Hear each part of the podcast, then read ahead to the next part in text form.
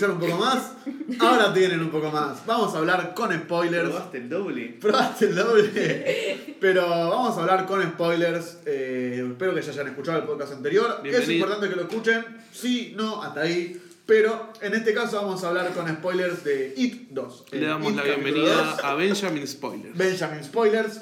Donde Y- hablamos desordenadamente de cosas que nos acordamos de la película. No, vamos a intentar ir un poco en orden para que no. Porque, sobre todo para, porque si no ser un quilombo. La primer. La película Chabón, el mate de Independiente.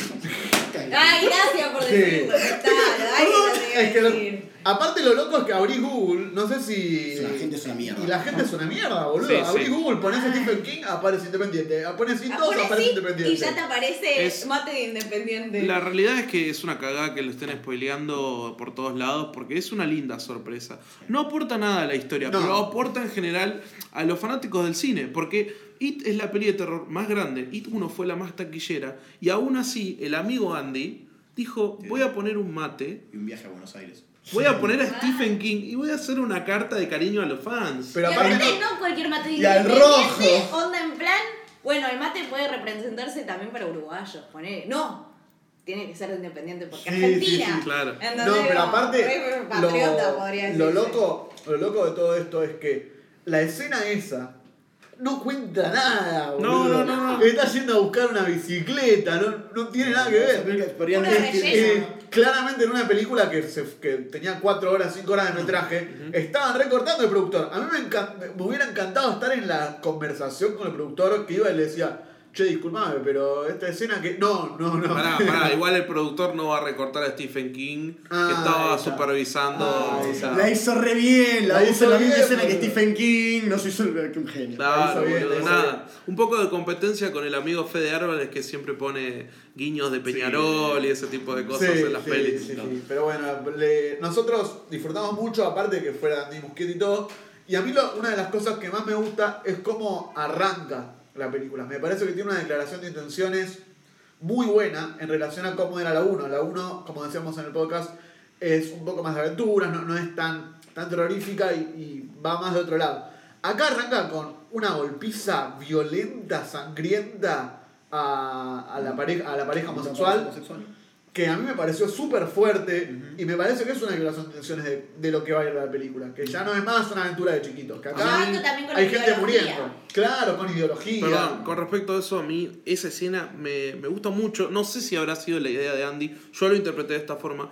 Derry, en la 1, es un personaje más. Aunque nunca vemos adultos, siempre explora con planos abiertos la ciudad de Derry. Y es un personaje más, porque es el lugar donde habitan los chicos, es un lugar que es muy duro para la infancia. Y ahora aparece Derry personificado por cuatro matones bien antiguos, con cero sí. idea de lo que son eh, conceptos actuales, tema por ejemplo de la diversidad. Y van y le pegan una trompada a estos chicos por simplemente ser gays. Sentí como que había ahí una personificación de Derry en esos personajes y me gustó Sí. mucho, me gustó Sí, mucho. Y es algo que tiene toda la película, toda esta cuestión ideológica de, de hablar de, de la gente marginada. Toda la, la uno también lo tenía, los losers. Pero creo que acá se enfoca mucho más en eso, de- en cómo se margina la gente y cómo se puede salir adelante. Eh, cómo podés eh, usar eso que te tiran a- en contra para Claro. decir, bueno, no estamos solos. No estamos solos y la discriminación es mala, pero se puede combatir. diferente. Claro, se puede combatir. Ok, lo otro que me jodió de esta película es que. eh, lo otro que me jodió de esta película, y lo, y estuvimos discutiéndolo un poco fuera de cámara, pero siento que los arcos de los pibes eh, están muy mal llevados. Hubo un par acá que me, me convencieron de que alguno que otro fue mejor que una mierda, porque yo vine diciendo todos los arcos son una poronga. Pero algunos me convencieron acá con que algunas utilidades por ahí, el arco del ex gordo y de Beverly. Claro. Pero siento que a- a lo- la película arranca con una introducción de cada personaje por separado. Sí. Y te muestran lo que vendría a ser. Que te, te muestran que ellos siguen repitiendo los patrones que desarrollaron cuando eran chicos. Beverly sigue teniendo una pareja que abusa de ella. eh, el que es un hipocondríaco sigue siendo Sí. hipocondríaco, que Sí. sigue siendo manejado por, por la mujer, o que en el que antes sea la madre o la mujer. eh, así, ese cosa. Y te presentan cosas que a ellos acá me quisieron convencer de que el personaje de, de Bill es James La McAvoy. protagonista, sí. La cosa de que no sabe, no puede terminar de cerrar se sigue culpando por la muerte de su hermano. No puede terminar con el ciclo. y eso está relacionado con que no puede terminar libros al ¿Me dejas principio. tirar un chiste? Dale. No puede cerrar esa historia. ¡Wow! no le puede dar un final. No, le, no puede cerrar esa historia con su Cuestión, a mí me parece que los arcos no, no son. no están bien llevados. Beverly en ningún momento eh, que te muestra al principio de la película que su problema es que sigue siendo abusada por. por, Beverly cayó como personaje de una forma impresionante. Me robaste el concepto. Es o sea, verga. posta, porque Be- o sea, Vi y Beverly son los que llevan al grupo Sí. en la primera. Y en esta, O sea, en esta, cero. cero, sí, sí. o sea, de repente Bill, Bill era que se va a la feria. Sí. Viste, Beverly lo tiene que parar, me cago en lo que hace para pararlo. No hace No, nada, no. es como Y- que se va y te, uy, se fue. Traten de recordar las reacciones de Beverly cada vez que alguno de los personajes estaba en peligro y era la mina poniéndose mina, la mano. ¡No! ¿Qué te pasó? Sí, y dando un era grito, eso, y boludo. un gritito. Era eso. Sí. Entonces, bueno, pero también Beverly le da el arma a matar a monstruos. Le da el arma a matamonstruos, es verdad. Pero ¿qué pasa es eso? Arranca con ella siendo abusada y no atraviesa ese problema en la película. Te muestra el problema que tiene su personaje, que, que- con el que ella lidia, y después no, no hay nada para atravesar eso. Termina con que se enamora de, de una persona. encontrar el verdadero amor. Pero no supera, a ver, no rompe un ciclo de abuso, simplemente se enamora de otra persona que la trata bien ahora. No elige entre ellos, no le cuesta un porongo, no, no hay nada de eso. A eso. No, espera El Salvador. No, Claro, viene, la persona- viene el príncipe azul a salvarla, Exacto, boludo. De es su situación de pobrecita. En ningún momento ella se empodera. A eso voy. Quiero, quiero, Y así quiero pasa con un varios. El negro está al pedo en esta película. Es más, En la cuando 1 él- también está el pedo. No seamos racistas. Es más, en la primera, justamente Beverly, a mí me suena que es mucho más empoderada que en esta. O sea, Sí. como Claro, sí, Sí, sí, yo, yo siento que en la 1 ya Sí. se pegan con eso, con los miedos que tienen, con los traumas y, y ya solucionan cosas que ahora en la 2 Tienen que se fueron para atrás y Se ya fueron para otro olvidaron. lado, no, y ya se olvidaron sí. de cómo solucionaron antes las cosas. Sí. Ya cuando, cuando Beverly recibe el llamado y se acuerda de todo lo que le pasó, Sí. también a ella, ahí le pega al, al marido de vuelta y esas cosas que por ahí antes no lo hacía. ¿Te puedo tirar un concepto a ver si te convenzo? Dale, dale. Y si no, me No, rindo, no, dale, me rindo estoy totalmente. Estoy súper abierto a que me, Me hagan rindo que me guste esta película. Bueno, a ver. It en general, conjunto It 1 y 2, es. eh, es como. No quiero decir carta de amor porque todo el mundo dice carta de amor. Pero es en serio un poema a la infancia. Derry, un poco, como que re- refleja lo que es la infancia. Es algo que va a estar siempre. Que después nosotros nos olvidamos de nuestra infancia, pero que es parte de nuestra base. Todo lo que aprendemos en la infancia, o la mayoría de las cosas que aprendemos en la infancia, después nos moldean como personas. Por eso, a pesar de que ahora tenemos a los adultos, siguen siendo niños. Me estás diciendo Pero que- aparte, fíjate, o sea, que también plantean todo esto del fantasma de la niñez. Todos prácticamente siguen siendo igual, pero de formas diferentes. estás diciendo como si esto fuera un mensaje sutil que trata la película. La película hay una, Boludo, la hay película hay trata una la infancia. hay una narración que dice, a veces somos lo que elegimos olvidar. Todos pensamos que somos lo que queremos recordar. Te lo dice la película. Boludo, está el personaje, el personaje dice, en un momento, no me acuerdo cuál es, no sé si es Richie cuál es, ¿por qué no podemos, no, Ben en un momento le dice a Beverly, ¿por qué no podemos recordar de la infancia solamente los buenos momentos? ¿Qué es bien lo que vienen a hacer los personajes? Vienen a reacomodar su infancia, donde tuvieron a Pennywise y todos los miedos, que son las cosas que hoy los dificultan como adultos, vienen a solucionar eso, a erradicar eso malo y a quedarse con lo bueno, que era su relación de amigos. Bueno, y eso, Y no lo hacen.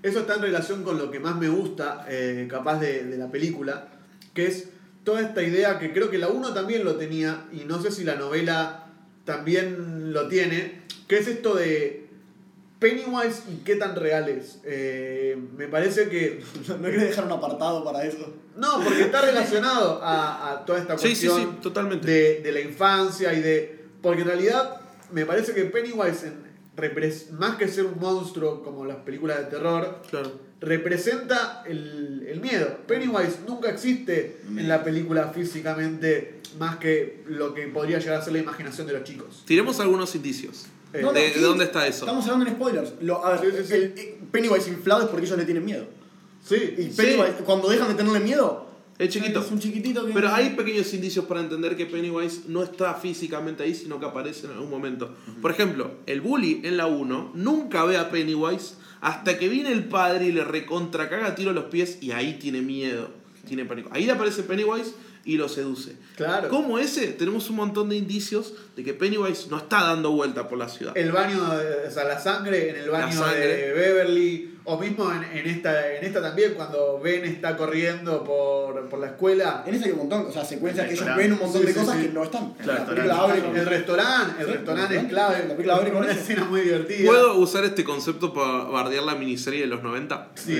Bueno, en la miniserie de los 90, cuando Beverly va al baño y sale sangre, sale un charquito de sangre, un pomito de témpera así chiquitito, que el papá viene, lo toca y dice, esto no es nada, esto es pintura. Entonces ese concepto de que Pennywise no existe, de que lo que los chicos ven no lo ven los adultos, queda como en la nada. Beverly en el baño, en It, Sí. la de Andy Muschietti, Sí. tiene todo el baño rojo. Existe Si no lo ves, sos un ciego de mierda. Y ahí entendés más totalmente visual lo de que es algo que solamente ven los chicos. No, pero aparte está muy bueno eso porque no es simplemente un juego o un plot twist. Ah, no, no existía. Porque no te lo deja súper, súper, mega, hiper claro, como que te lo tira en la cara. Pero sí existe, chicos. Pero. Pero sí existe. No, no existe. Para mí no. eh, pero justamente es una, es una, una teoría que uno puede sacar que claramente está en la película. Hay cosas que, que tiran para ese lado. Y está bueno que no la responda. Está bueno que la deje ahí para que Chicos. se pueda analizar. Eddie se muere.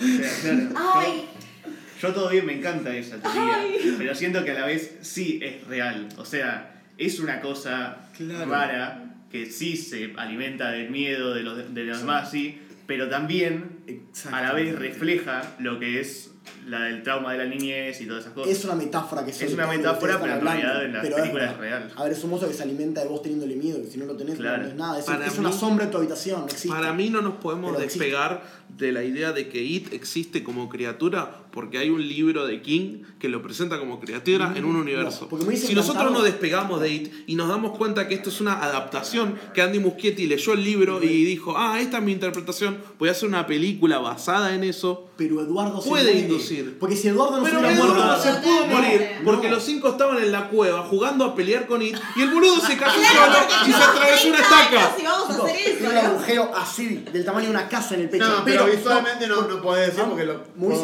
puede- haber sido una imaginación. Porque si no lo hubieran hecho, si no lo hubieran hecho, vos te podrías quedar pensando en eso. Porque ¿qué pasa? yo pienso el negro viene, cuando el, cuando el plan era negro, que él inventó el ritual, re podría ser que Eh, nunca fue una criatura que llegó a la Tierra. Él inventó todo, se fue a drogar al bosque y vino con una teoría de que los Claro. indios y que una ¿Lo vemos a los indios? alienígena- No, por eso, Ah. me encantaría, si no hubieran matado a Eddie, te re puedo creer eso, porque el negro por eso inventó el ritual y todo. ¿Y si porque, lo inventó? Porque en el, Boludo, lo bueno, una vasija así, ve tres dibujos y se inventa un ritual sí, re fantasma. Lo ves grabándolo. Y ves después se convierte en, en el máster de un juego de rol porque empieza a tirar, como dijo, le robamos el concepto a Belu porque realmente es eso. Empieza a tirar, bueno chicos, están en esta situación, tienen que hacer esto. Es verdad. Pero Bueno, no. siento que hay demasiados indicios de que sí es verdad. Para mí hay muchos Eh. indicios de que, tam- que no está. Claro, pero bueno, me parece que está hecho a propósito. O sea, está hecho para, para plantear la teoría. Y, Y está buenísimo. Y está Porque hace buenísimo. cuánto no nos hacen interpretar o no nos hacen pensar si lo que vi pasó, si pasó tal otra cosa, si me ¿Quién- está queriendo decir esto o ¿Quién lo le, otro. ¿Quién le dio el cuchillo al bully? Eh... El zombie. el zombie. Como únicos ustedes.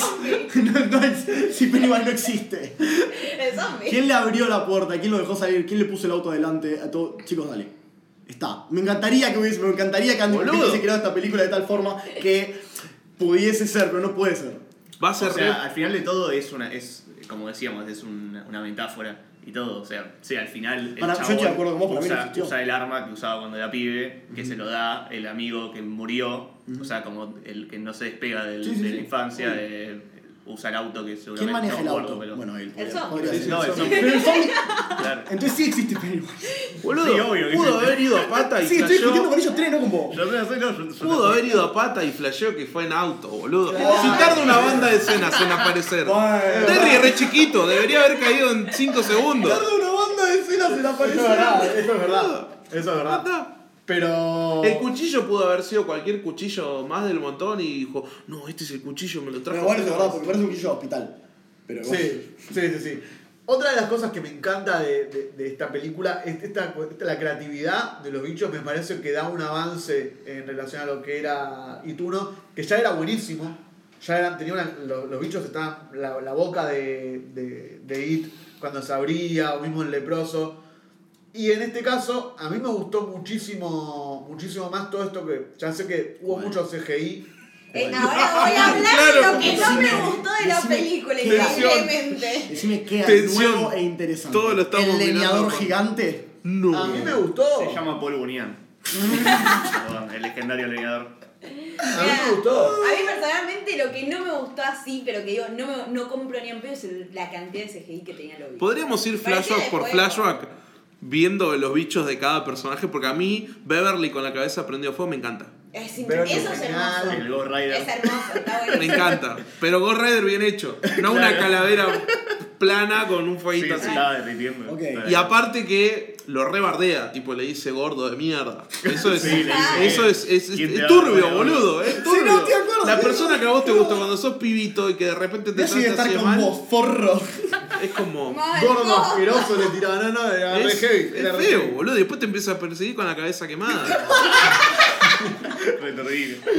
Ay, los crash de la Para mí, infancia. no, igual, para mí, eh, esto que decía de la creatividad eh, son muy parecidos. Igual, yo posta creo que hay, hay. Esto que digo de que eh, Andy Mujer es un nuevo Sam Raimi. Hay un montón de, de guiños a Evil Dead 2 y las, tipo el leproso y la criatura que le aparece a Beverly.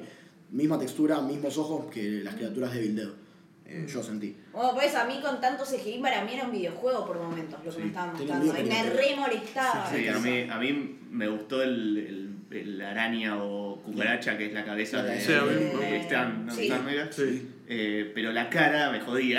La cara Mal, era en un momento te ponían plano así como, no sé, la cara del bicho, Del que, pibe. del Sí, pibe sí. que se le Se estaba acercando. Era Pero a la vez estaba bueno que le salían el las leñador. patas, le Sí. salían patas de los ojos. Pero era para, turbio. ok, porque eh, si no parecemos Sí, que somos todos haters, Sí. y yo estoy de acuerdo con No, Nico yo en solo, algunas yo cosas. solo. Porque, por ejemplo, el leñador es una verga, pero en la escena del leñador, ¿sí? nuestro querido amigo Richie, de fondo tiene un montón de Eso estaba personas impecable. bailando. fuera de foco que empiezan a bailar. Y en un momento se quedan quietos. Sí.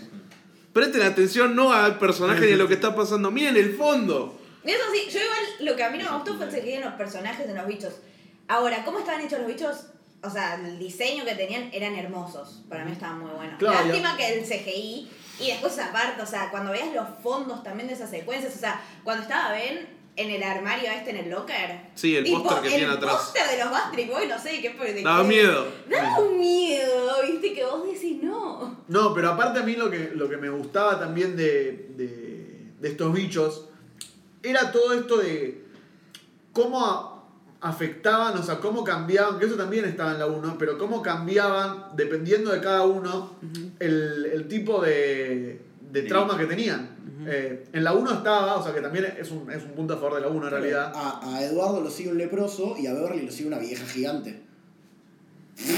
Puedo hacer otra interpretación loca. Uh, ahí va, ahí va. Dale, La por favor. Decime por qué la vieja está desnuda. Porque cuando vos sos director y decís tengo que poner un bicho, vos por alguna decisión tomás cosas. Porque la vieja la pudo haber vestido. ¿Por qué puso una vieja desnuda? Contame. No tenés ninguna idea por qué puso una vieja No, desnuda. no, te, no te surge nada. Yo tengo teoría. En la casa de Beverly. Ok. Donde Uy, ella vivía. fuck, es verdad. en la casa de Beverly. Pero es una vieja, ¿por qué es una vieja? O sea. Ah, nada, No, nada. sí, nada. no, te cae la idea, no, boludo. boludo. se entiende lo que me estás diciendo, sí, ya sé, pero a ver. Vieja. Va por el lado del vieja. miedo de ella Sí, relacionado a la sexualidad, boludo, que tenía con el, con, con el padre. ¿Por qué una vieja? Y Porque por- está podrido, está rancio, pasó mucho tiempo. Es putrefacto. No sé, a mí me gustó, pero bueno, entiendo que, que no. Lo que sí creo que todos vamos a estar de acuerdo, sin lugar a dudas, la secuencia de la araña y toda la, la parte esa, la iluminación, el diseño, todo ahí bueno, funciona. eso, esa, ay, la, la araña cuando empieza a salir, ahí Sí. no. ahí es cuando se encuentran todos los puntos de la película y la explosión. un, detallito, porque es- son cuestiones de gustos. Y está bueno decir que tenemos Sí, sí. gustos diferentes. Habíamos hablado ayer cuando vimos la peli que te había gustado la idea esta de que tenías la iluminación que se prendía, se apagaba, se apagaba y tenías a la araña moviéndose acá. por Sí. el- A mí mucho no me gustó eso. ¿No? No, porque me hubiera gustado no tener ese juego tanto de se aprende, se apaga y ver directamente a la araña casi todo el tiempo en pantalla. Perdón, ¿alguien vio tipo el plan falopa que se les ocurrió a los chabones? Tipo, si, nos, si pasamos por abajo del agujero chico, él también se va a tener que hacer chico y después lo podemos Qué pisar. bueno que hay. Tipo, y ellos dicen eso mientras que están metidos en un lugar chiquito en el que It no se está haciendo chiquito para pasar. Pero eso está buenísimo, boludo. Re drogado. En una película normal, de terror, bueno que haya un cliché, plan y que se caiga. dirían, ok, vamos a hacer esto. Los personajes van y hacen eso. Acá arman un plan re estúpido y ese plan se olvida, nunca hacen ese Ok. plan. No, lo intentan Nunca hacer y lo les sale para la gente porque después sale cae como el el culo, de la boludo, araña. les sale Pero, mal. tipo, es como que yo te diga, escúchame, si lo prendemos fuego, se va a morir. Mientras está prendido fuego y nos está muriendo. Como que la, la idea ¿Cómo se les ocurre esa estupidez? ¿Y cómo carajo lo hubieras enfrentado a un bicho Sí, eh, sí. interdimensional, No, yo me decía, extraterrestre? No, yo de Devorador, el devorador de mundos. Después de que El un negro te dijo, mirá, vamos a prender fuego esto acá, vamos a ir para acá, para allá, hacer caen una unas luces del No, cielo. ¿Cómo lo hubieras enfrentado, Yo hubiese hecho la Stanley. Hubiese hecho un power move y me hubiese suicidado al principio de la película. Claro. Así, pensás que iba a pelear contra vos, me hubiese cortado las venas. Perdón, No hay- te tengo miedo. ya que estamos hablando del momento de la araña, a mí me, hacía mucho tiempo no me pasaba que me impactaba tanto visualmente una escena al punto de que me... ¿Qué estoy viendo? ¿Qué está pasando? Es cuando nuestro querido amigo Richie lo empieza a putear a Pennywise convertido en Oh, muy araña bueno.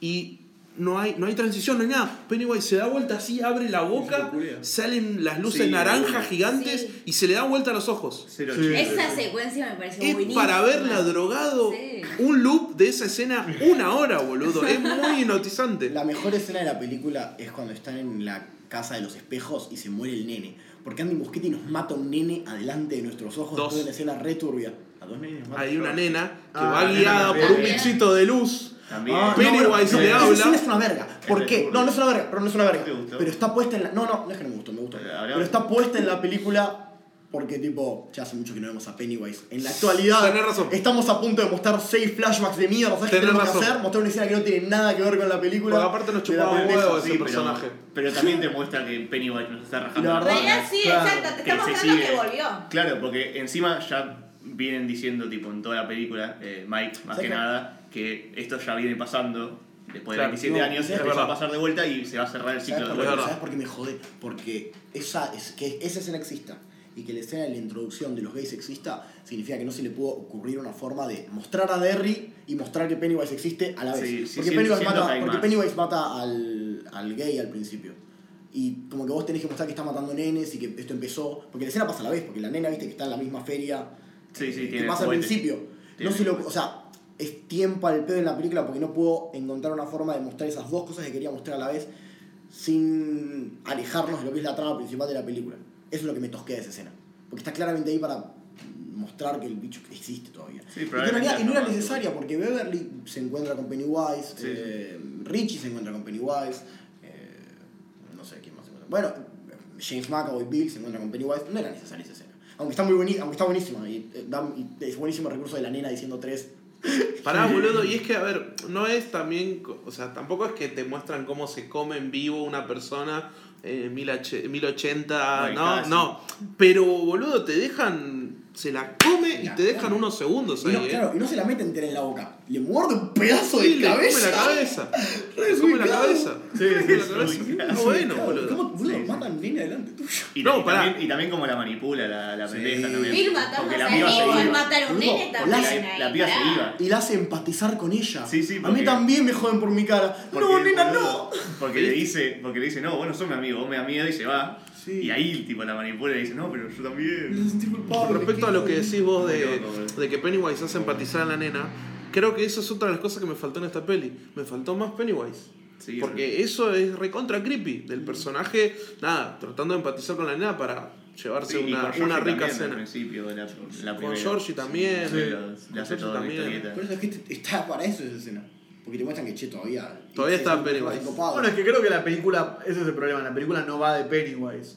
Capaz en la No, serie, la serie original sí va un poco más o todo esto. Acá la, la película va de ellos y del viaje que tienen ellos. Pennywise es simplemente el mío interno o una herramienta casi de guion, uno podría decir. Eso está buenísimo, porque ponele que hubiera sido como el Joker de Leto, que después se hicieron 800 cosplays, que parecía que en este Halloween íbamos a tener 800 cosplays de Pennywise porque se estaba volviendo popular, y Andy dijo, no, no me voy a abusar de lo popular. El tema mío viene por el lado de que la peli arranca con una secuencia donde Pennywise vuelve, lo vemos comerse a este personaje del principio, y a mí esa escena, por lo excelente que es, me dio la sensación de, ok, Pennywise volvió y volvió más peligroso. Sí, Yo como- sentí eso. adultos ahora. Y, y después es verdad que está bueno. Y no es Pennywise, es uno de sus tantos apariencias. Sí, Entonces sí, es sí. como que está bueno que en realidad lo vimos toda la película. No, es su verdadera forma, Pennywise. No, No, es la- Todos debemos regirnos por la forma que ocupamos. ¿Qué? Pero bueno, y en relación a, a esta parte final, creo que la, el momento en que lo tienen que achicar a, a Pennywise, y a mí me gustó mucho, a mí me pareció, a pesar de que fue súper cliché, y acepto que es súper cliché. A mí me pareció súper épico ese momento, como Está buenísimo. eh, todos se juntan, eh, medio a Lady lo dejan muriéndose, bueno, lo que, lo que hay, pero como todos se juntan y el momento que le sacan el corazón a Pennywise y lo explotan con la mano, a mí me pareció genial, boludo. Por eso yo lo que decía sin spoilers era que más allá de si es cursi, si no es cursi, si es cliché, déjense llevar por la aventura, porque es re lindo estar parte de ese grupo que están matando a Pennywise, hijo de puta de mierda, Pennywise del orto. Y le hacen bullying a la Y le hacen Mal, bullying. no, le ganan Me sentí bullying, mal o por sea, Pennywise al final, boludo. Sí, Posta. ¿Querés ir a la, o una interpretación más Dale. de todo esto? Uy. Porque vos recién me bardeaste y me dijiste que Pennywise es la verdadera forma de él. La peli habla de que cada personaje tiene que encontrarse a sí mismo y tiene que aceptarse como es. Pennywise no se acepta como es. No, es Todo el tiempo cambia de forma para asustar a los demás. No, se- no acepta su verdadera forma de araña de mierda. Sí. Él, él, chabón, él necesita, Es asustar débil. A, necesita asustar a la gente para que la gente lo vea como quiere ser. Porque Es- no es. Él, él, El es- él bullying es- máximo no, es... él- él tirado en el piso hecho un trapo. Ese, es- ese es Pennywise. Así como tenemos- Él, es- él es un payaso por eso, para atraer a los pibes y eso. No, no es nunca su forma. Mismo inicial. el payaso es una persona que pinta Eh, su cara. Exacto, estaba oculta su- rostro. Sí. Pero bueno, como Pennywise oculta su rostro, nosotros ocultamos nuestros spoilers, excepto acá, que vamos a seguir hablando con spoilers para las películas grandes, las películas que nos, nos, nos interesen hablar con spoilers, porque también no, Hobbs and Shaw me chupa un huevo hablar con spoilers de esa película. Pero espero que les haya gustado, espero que hayan opinado distinto, parecido, también dejen su- sus opiniones sobre, sobre esta película. Si escucharon esto sin ver la película son unos estúpidos, ¿qué querés que te Sí, diga? boludo, son unos imbéciles. Mal, Son unos advertimos. imbéciles. Advertimos, advertimos, pero bueno, esto fue el curioso caso de Benjamin Spoilers, en este caso. Claro. Mi nombre es Nico Barak. Cane Romano. Lucas Caligiuri. Elías Velázquez. Y Juaco. Muchas gracias. Bueno, bueno, te presentar. No, sos, sos, sos un pelotudo. ¿Por qué arruinaste esta ronda final? Ya, ya lo hicimos. Muchas gracias por escuchar.